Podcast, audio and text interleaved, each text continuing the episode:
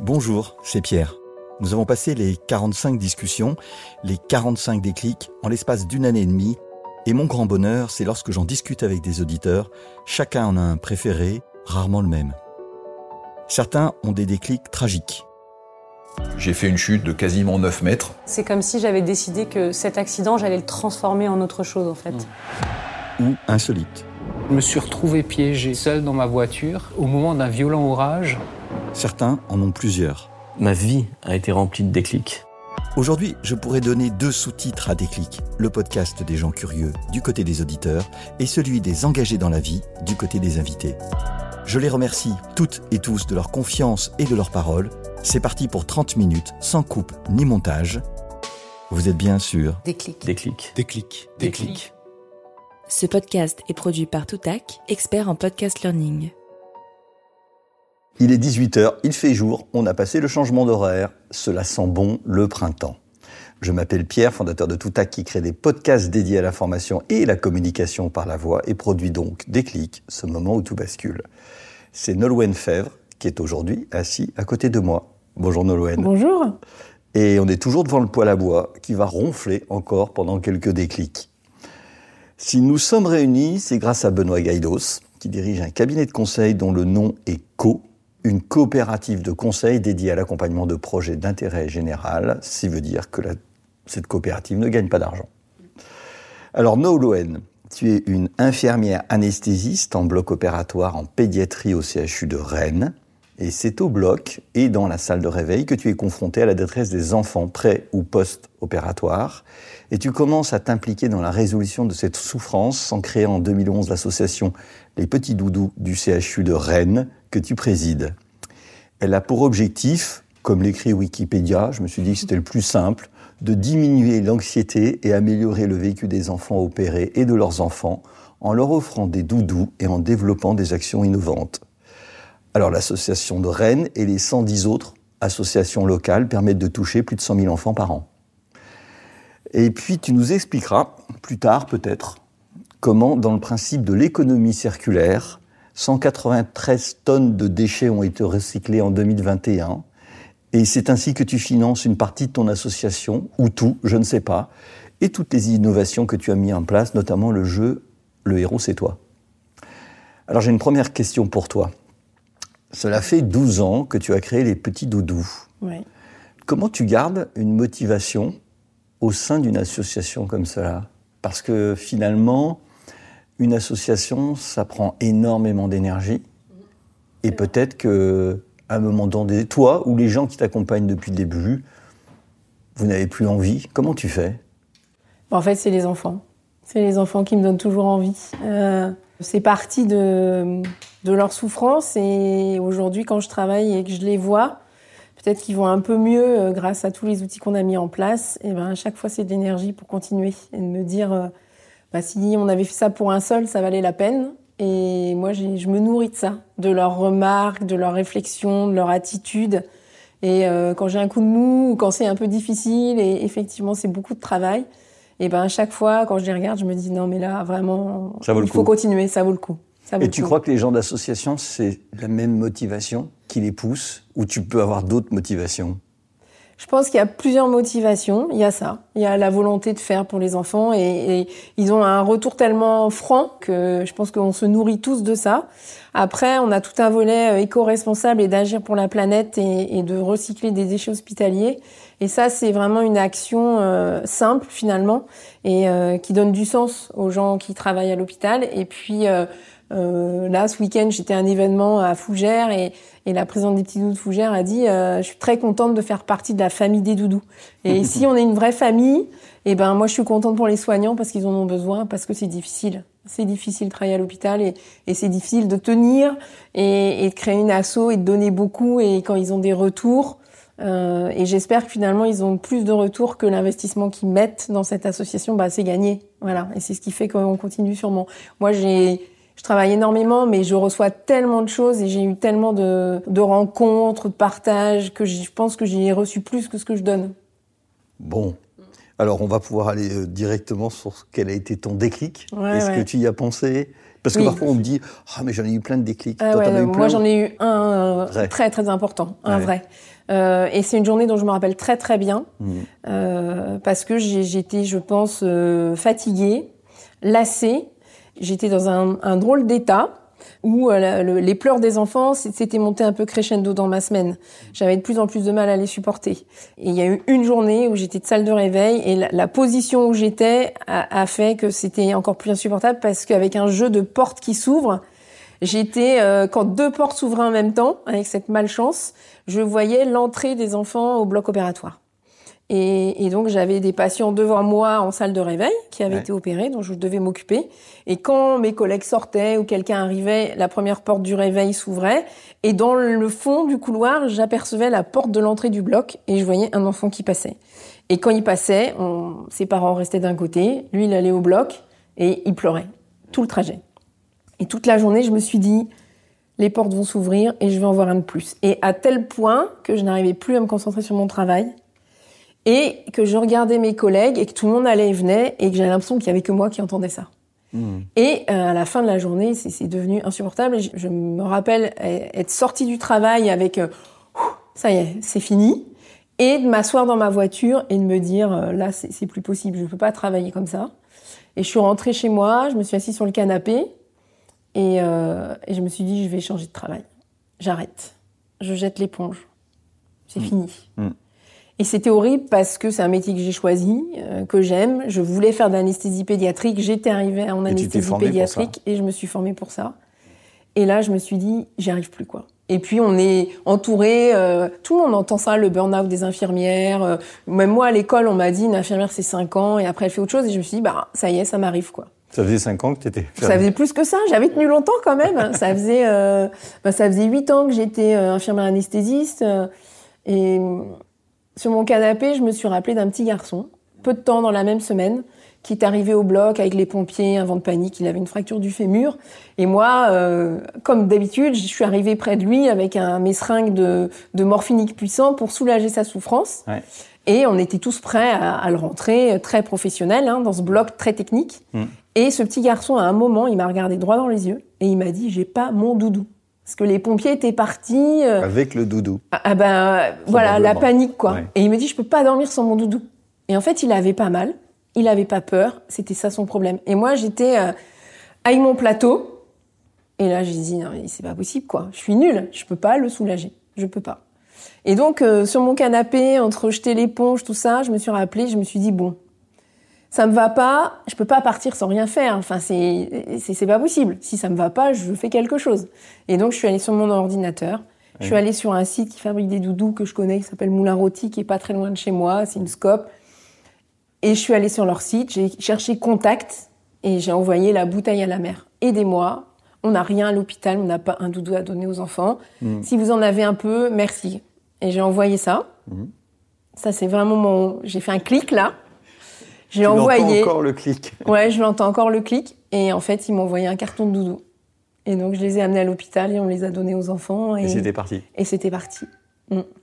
C'est pas mal comme belle histoire. hein. Mm. C'est pas mal. Mm. Et euh, depuis, tu as eu envie d'abandonner ton métier?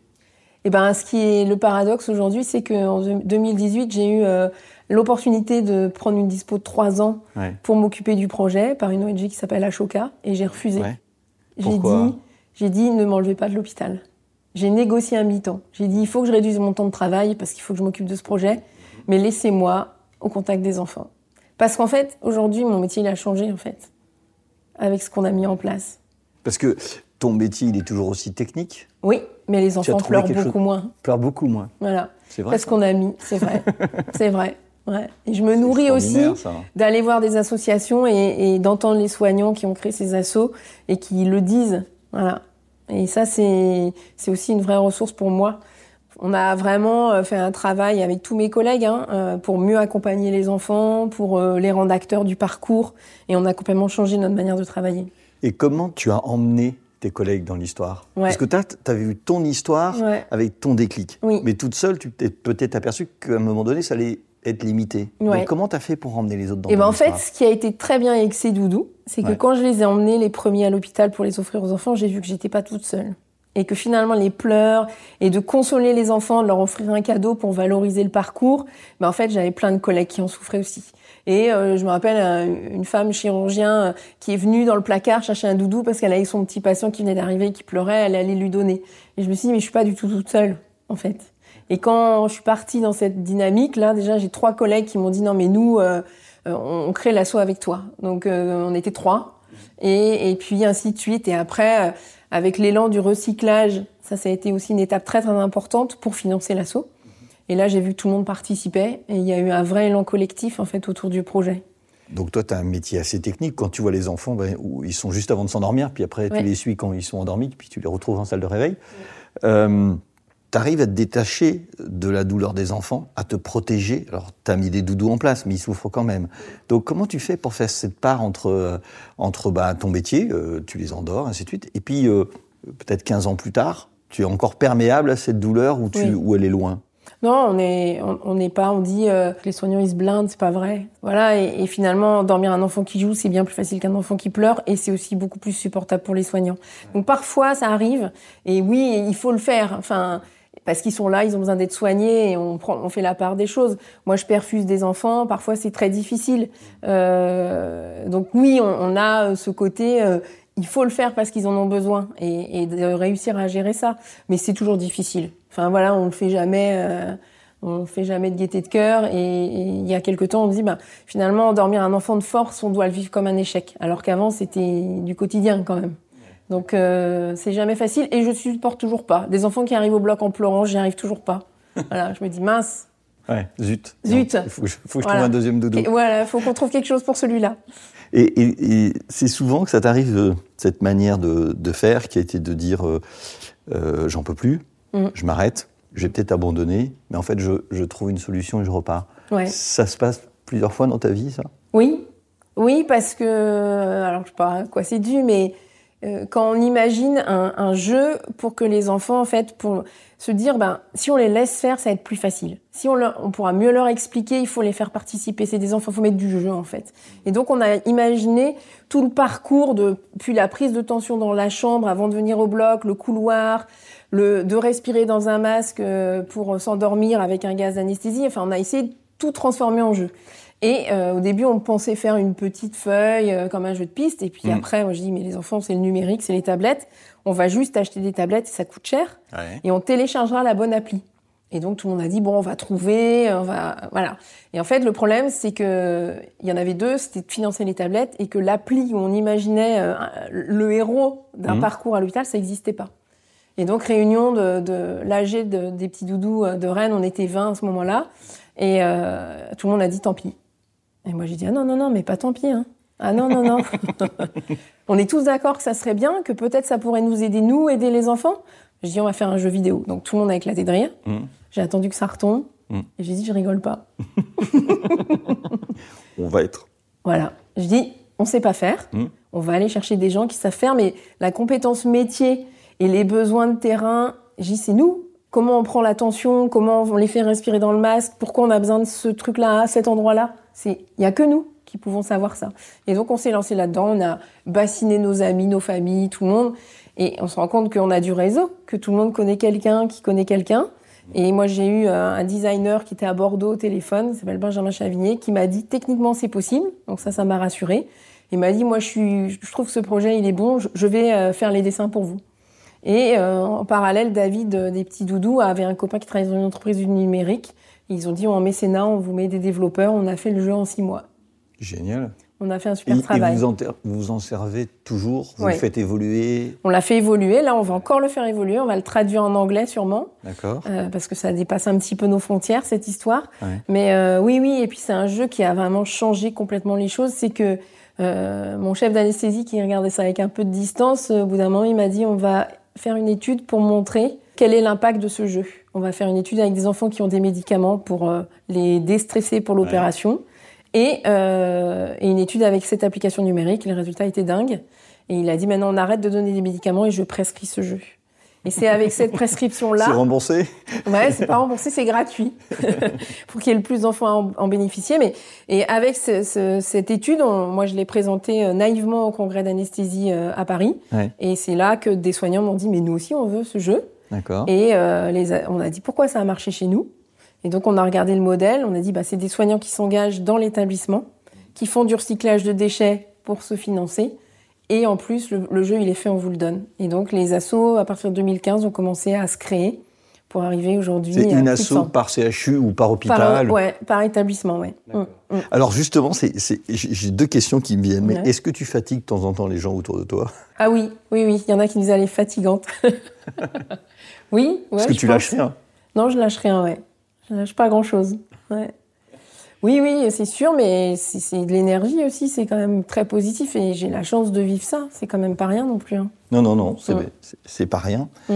Euh, J'ai une deuxième question, c'est euh, à quel moment euh, vous passez au deuxième étage de la fusée, qui est euh, le recyclage des déchets Est-ce que tu peux nous expliquer ça? Ouais. Parce que 193 tonnes, je sais pas si c'est beaucoup ou pas beaucoup, ça fait une montagne de déchets quand même. Ouais, ça fait une belle montagne. Ça fait une belle montagne, mais comment on passe du petit doudou euh, à recycler des déchets? C'est- Le lien, il n'est pas évident. Euh, non, non, non, pas du tout. Pourtant, moi, j'ai eu un autre petit déclic à ce moment-là.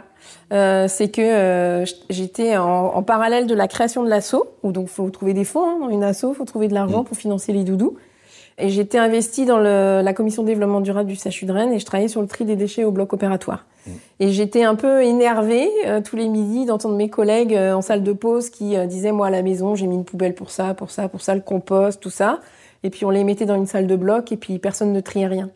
Et donc je faisais des expériences. On a deux euh, poubelles euh, principales euh, au bloc, c'est les ordures ménagères, un sac noir, et les déchets d'activité de soins à risque infectieux, qui est un sac jaune, qui coûte très très cher aux établissements pour l'élimination.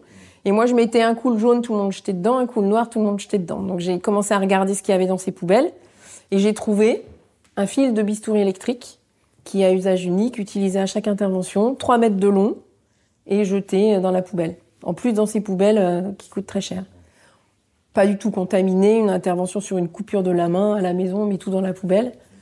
Et je l'ai pris, je l'ai dénudé, et je me suis retrouvée avec une bobine de cuivre, et j'étais avec euh, Charlotte, l'anesthésiste avec qui je travaillais, et je lui dis, non mais t'imagines tout ce qu'il y a sur le CHU si on les vendait Mhm.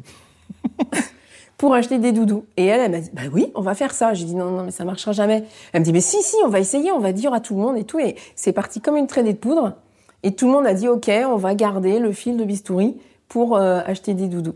Et on avait trouvé un modèle économique. Et la première année, euh, à Rennes, on a financé 85% des doudous pour tous les enfants du bloc, rien qu'avec le recyclage des, des déchets hospitaliers. C'est extraordinaire. Mm. Et après les fils, Ouais. vous êtes passé à autre chose? Oui, on s'est diversifié. On a fait de l'aluminium parce que euh, il se trouve que les dispositifs médicaux sont souvent emballés dans de l'aluminium. Et puis, ben, les lames d'intubation qu'on utilise nous en anesthésie, elles sont en inox à usage unique. On Donc, t'as le fait trois poubelles. unique. Donc, on a fait trois poubelles. Et en même temps, là, maintenant, on trie aussi le plastique qu'on donne à des associations qui s'en occupent. Et on travaille aussi sur le verre pour éviter de le mettre euh, dans ces dé- déchets qui coûtent très très cher aux, aux hôpitaux. Donc, nous, on se finance et les hôpitaux gagnent de l'argent.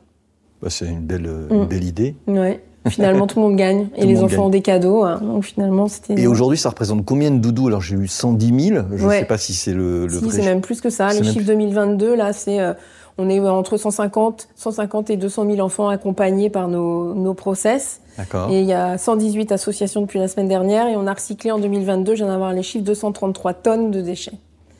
Bon, bah écoute. Donc ça, euh, ça continue à grandir. Et donc là, euh, vous êtes combien pour euh, faire avancer cette association? Parce que là, quand tu commences à parler de ça, Oui. on est plus sur de l'artisanat. Non, on est Comment plus, vous ouais. faites hein?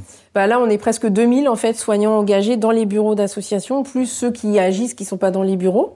Et là, on vient de signer euh, fin d'année dernière un partenariat avec le groupe de Richebourg. On est très contents. Ouais. Ils nous ont fait des contenants euh, bleu, vert, rose, nos couleurs pour dans, l'aluminium. dans les blocs Voilà, pour les mettre dans les blocs, pour donner aussi de la visibilité. Et aujourd'hui, on a besoin de ça. On a besoin euh, de parler du projet et d'avoir plus de visibilité pour sortir de nos blocs, même si on commence à être connu dans le monde de l'anesthésie pédiatrique, aussi de l'anesthésie.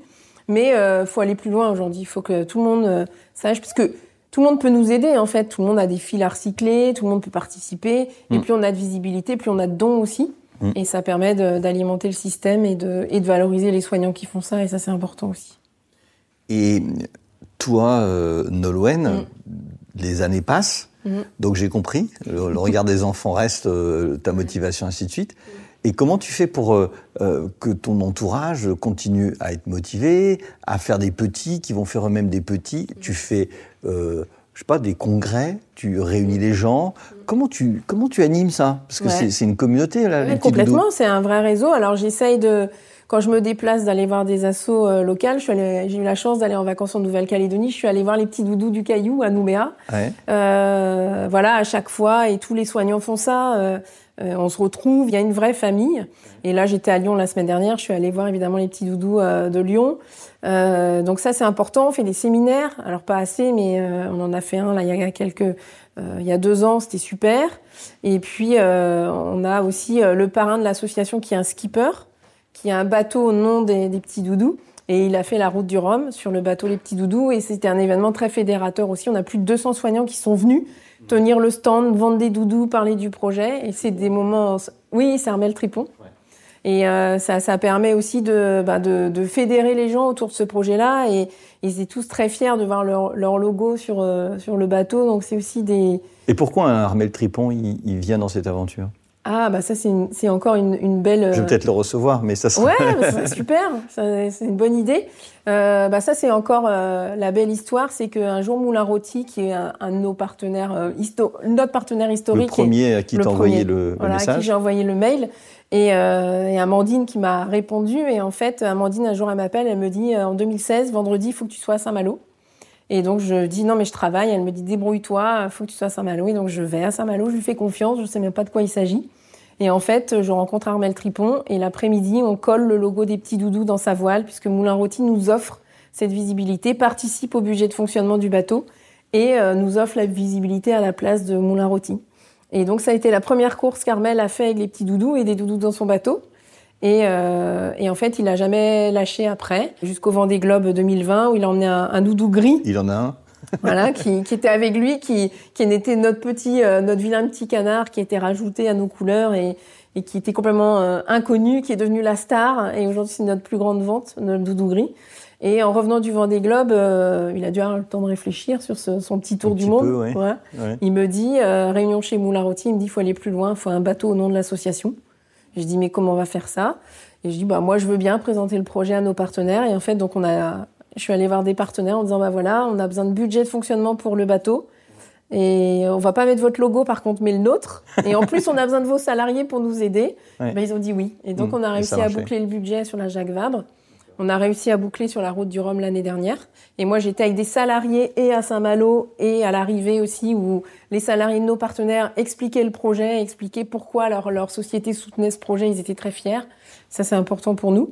Et puis que là, on travaille sur un projet le plus éco-conçu euh, pour le prochain Vendée Globe, avec un bateau, avec du titane recyclé collecté par les soignants et euh, Ah du, oui. du carbone d'Airbus euh, qui est aujourd'hui enfoui. Donc un, un, un projet le plus éco-conçu possible, qui est conforme aux valeurs que qu'on veut défendre et surtout qui va nous donner de la visibilité dont on a besoin aujourd'hui pour grandir. Ben, c'est- un projet complexe. Et Oui. tout ça, ça fait peut-être que tu as été nommée Bretonne de l'année 2022. Et oui, Alors, incroyable. ça. Ouais, Et, et quand tu reçois ça, tu, tu es ouais. tu, Ça te fait sourire C'est une récompense C'est une récompense, ouais. Bah, je suis fière parce que euh, effectivement c'est mes origines. C'est euh, ma grand-mère vient d'avoir 100 ans et c'est la. c'est- Pour moi c'est c'est c'est une. Il y a encore beaucoup de petits doudous qui vont, qui vont grandir Ouais. avec toi. alors. Ouais, c'est ça. Oui, oui, oui. Il y a- il y a de la relève aussi et, et que c'est c'est aussi une reconnaissance euh, bah, de ma région, euh, de mes parents, euh, de, de tout ça. euh, et puis surtout pour les soignants euh, qui sont avec moi, c'est que le modèle est reconnu. Et euh, c'est pas que pour moi cette récompense. Chaque fois que j'ai des prix, alors c'est très incarné, on peut dire, mais mais moi je le prends toujours euh, aussi pour euh, tout le réseau et leur dire bah, on a ça, mais c'est vous, hein. C'est vous qui faites les assauts euh, à Fougères, à Lyon et partout. Hein. Moi j'y suis pour pas grand chose. J'avais reçu une, une femme qui a lancé une association que tu connais peut-être qui s'appelle Aïda, Oui, qui est assez extraordinaire. ouais, tout à fait. Et euh, ça m'a fait penser à ça. Mm. C'est- quelque chose qui est assez similaire, hein, puisqu'en Ouais. fait, elle aide euh, des enfants à pouvoir rentrer euh, dans les hôpitaux pour parler aux enfants. Aux enfants, ouais, C'est un lien entre les, entre les enfants. Est-ce que tu gardes des liens avec les enfants qui ont des petits doudous? Alors certains oui, parce que certains ils nous envoient des messages sur nos réseaux, les pages Facebook, voilà. Il y en a qui viennent plusieurs fois Mm. aussi à l'hôpital, ça arrive. Et euh, on a déjà eu euh, un message la veille d'une intervention euh, d'une petite qu'on connaît bien et qui m'a dit j'ai eu le, doudou bleu et vert, j'aimerais bien avoir le rose demain. Et donc dit demain tu auras le rose. Ça veut dire qu'elle est passée trois fois au bloc. Ça veut dire qu'elle est passée trois fois au bloc. Ouais. Et, et finalement, bah, si elle, si c'est ça son objectif de la journée, on, C'est bien. c'est bien. Voilà, ça c'est des bonnes énergies pour moi. De dire bon bah voilà, si elle vient comme ça avec cet objectif, euh, là j'ai eu il y a pas très longtemps quelqu'un qui m'a dit bah heureusement qu'il y a la tablette parce que c'est ça qui m'aide à venir. Donc c'est ça c'est c'est des choses où on se dit bah ils ont pas le choix, ils viennent, ils sont hyper courageux les enfants, c'est impressionnant. Voilà et le le top du top, c'est un petit garçon qui m'a demandé s'il pourrait revenir. Donc ça c'est je me Pas dis tout de suite. non, sa- maman elle a dit ça. Elle a Ah dit, euh, pas tout de suite. Voilà. Ouais. Donc euh, est-ce- que je pourrais revenir? Et, ton prochain étage, donc là on a déjà passé quelques étages Mm. de fusée, tu as Mm. commencé avec ton, ton message, tes 50 petits doudous, Mm. puis après tu crées des associations, puis Mm. après tu trouves le moyen de les financer, Ouais, puis le jeu. ouais. Qu'est-ce que tu as en tête pour, euh, pour l'avenir? Qu'est-ce que tu as envie de faire?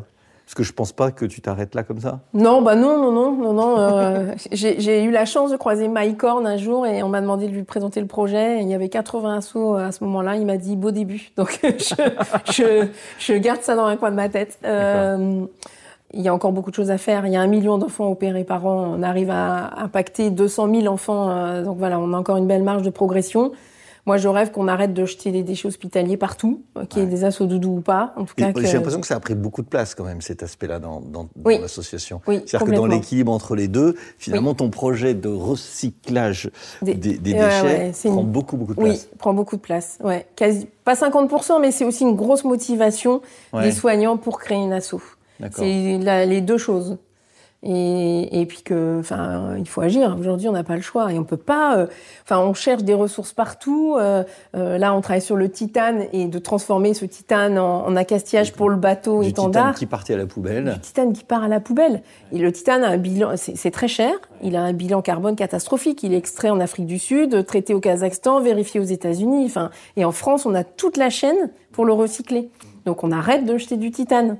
Tout le monde en cherche en plus. Donc, euh, ça, c'est, on est vraiment, c'est le projet à venir là, et, et on va essayer de bien le faire. Et après, euh, moi, mon, mon, mon cheval de bataille aussi, c'est de, de reconnaître ce modèle. Et plus on sera, plus Quel ça modèle sera le modèle des petits doudous. Des soignants qui s'engagent dans un établissement, qui mettent des actions en place pour améliorer et qui donnent de leur temps. Moi, un jour, je voudrais que ça fasse partie de leur job. Et que euh, finalement, cette bulle d'air qu'ils ont en plus de leur travail, ils font leurs heures, mais ils travaillent sur les doudous en plus, bah, ça fasse partie de leur travail et que ça soit une reconnaissance. Avec qui t'en parles de ça? Eh ben, j'en parle pas trop. Il y a un moment, il faut vraiment faire du plaidoyer pour que ça devienne quelque chose de, de public et que euh, ça soit normal d'avoir du temps financé de soignants pour ces, pour ces soignants-là au moins. Moi, je, je vois bien aujourd'hui que ça améliore leur qualité de vie au travail et j'avais pas du tout imaginé ça. Donc, euh, on peut pas se priver de ça non plus. Hein. C'est, c'est- les hôpitaux vont pas bien, euh, c'est difficile de travailler à l'hôpital. Et, et si ces soignants-là vont mieux que les autres, Hôpital ou clinique c'est la Bien même chose. sûr, oui, oui, Ouais. oui, établissement de santé, on a tous les modèles, nous, dans le système, et c'est très bien. Il y a de la Mm. place pour tout le monde, au contraire, même. C'est même très complémentaire comme activité. Et finalement, ben, c'est c'est ça. J'ai euh, le- j'ai dit ça l'autre fois, quand, quand faire des doudous et créer des projets en plus pour les ramener en interne, ça fera partie de leur job, je prendrai des vacances. Voilà. Donc, euh, C'est-à-dire que tu prends pas de vacances. si, bien sûr, bien sûr. Moi, j'ai une bulle d'air, c'est, je fais pas mal de sport Ouais. et ça fait du bien. Et ma bulle d'air, c'est de faire de la planche à voile. Et, D'accord. Et quand je fais de la planche à voile, je, j'en profite et puis c'est la nature et, et j'aime ça. Et tu fais la compète avec Armel Tripon sur son. Bah, c'est un objectif. J'aimerais bien, euh, je l'ai toujours pas fait, Ouais. et j'aimerais bien suivre le bateau euh, en planche, voire le doubler. Hein. J'irai plus vite. T'as un peu un esprit de compétition quand même pour Mais lui arriver- aussi, je crois qu'il va pas me laisser passer. je sais pas, mais c'est un. J'ai même appelé un champion de planche à voile qui s'appelle Antoine Albo. Mhm. Je pense qu'il aura plus de chances de battre Armel Tripon que moi, mais il est, il est aussi ok pour venir euh, défendre la cause et il faut qu'on organise ça Mm, au printemps. Bah écoute Noël, on, on est arrivé au, au bout Ouais. de ces 30 minutes. Mm. C'est passé super vite. C'est un, Ouais. un- un magnifique, euh, une magnifique histoire là, que tu nous racontes à partir d'un déclic. Ouais. C'est un beau déroulé. Et est-ce que tu as quelqu'un qui tu aimerais passer le témoin que je puisse interroger? Et ben Armel Tripon finalement. Armel Tripon? Bah oui. Bah écoute, moi ça me fera très très plaisir parce que je suis un fan de voile Ouais. et que ça me fera vraiment plaisir de le recevoir. Ouais. Et puis que s'il raconte sa version des, Ouais, des c'est petits ça. doudous, c'est aussi intéressant et son engagement et pourquoi il fait ça. Ouais. Mm. Bah écoute, avec Mm. plaisir. Mm. Merci beaucoup. Eh ben merci. C'était un bon moment. Ce podcast est produit par Toutac, la voix de la formation.